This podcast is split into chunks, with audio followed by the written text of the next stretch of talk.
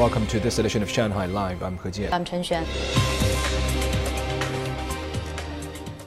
The Shanghai Science and Technology Commission has introduced policies to help medium and small-sized tech companies stay in business, including rent reductions. Zhang Yue has the story. Jiang Yu, a research engineer at Jaka Robotics, returned to work in early May. He has been living at the company due to pandemic rules.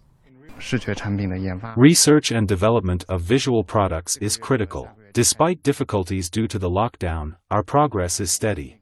The company said the local government and the industrial park where the company is located have been offering various support policies. The logistics problem has been solved, so our products can be delivered on time. Our rent was reduced for six months, which also helps us a lot in terms of capital flow.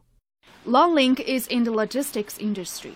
A company employee said the Science and Technology Commission has arranged for a bonding company and a bank to provide an unsecured loan. Other measures include simplifying government administrative procedures and giving companies money. Zhang Yue, Shanghai Live. New energy vehicles are attracting potential customers in Shanghai after the lockdown was lifted. Zhang Hong tells us more. At a new energy vehicle dealership in Minhang, a few customers were checking out cars today. I'm interested in an EV. I already have one, but I think it's time to replace it with a new one. Overall, I think an electric car is more cost effective. Most new energy vehicles cost more than 300,000 yuan. Some are worried about a slump in car sales. Compared to March, we have more people in our showroom. We had over 700 come in on June 3rd for the Dragon Boat Festival.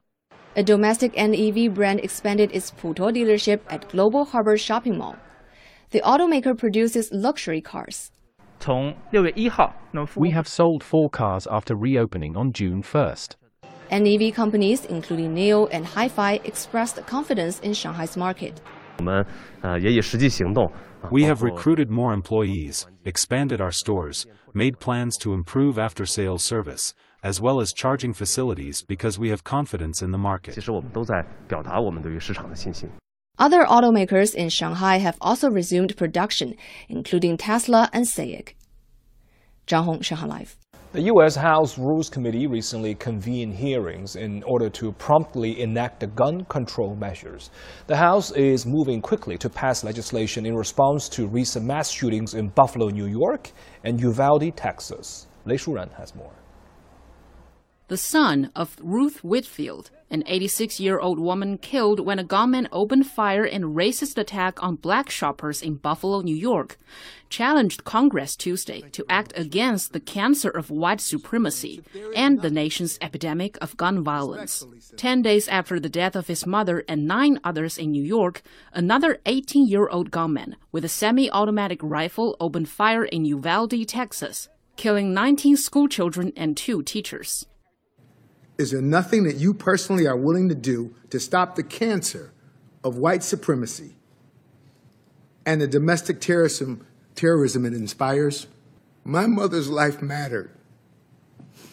My mother's life mattered. And your actions here today will tell us how much it matters to you. Academy Award winning actor Matthew McConaughey offered oh, an emotional eulogy for the victims of last month's rampage in Texas and called on Congress to reach a higher ground and pass gun control legislation in honor of the children and teachers killed in last month's mass shooting at an elementary school in his hometown of Uvalde. to make the loss of these lives matter. Green Converse with a heart on the right toe. These are the same green Converse on her feet that turned out to be the only clear evidence that could identify her after the shooting. Also, New Yorkers under age 21 will be prohibited from buying semi automatic rifles under a new law signed by Governor Kathy Hochul.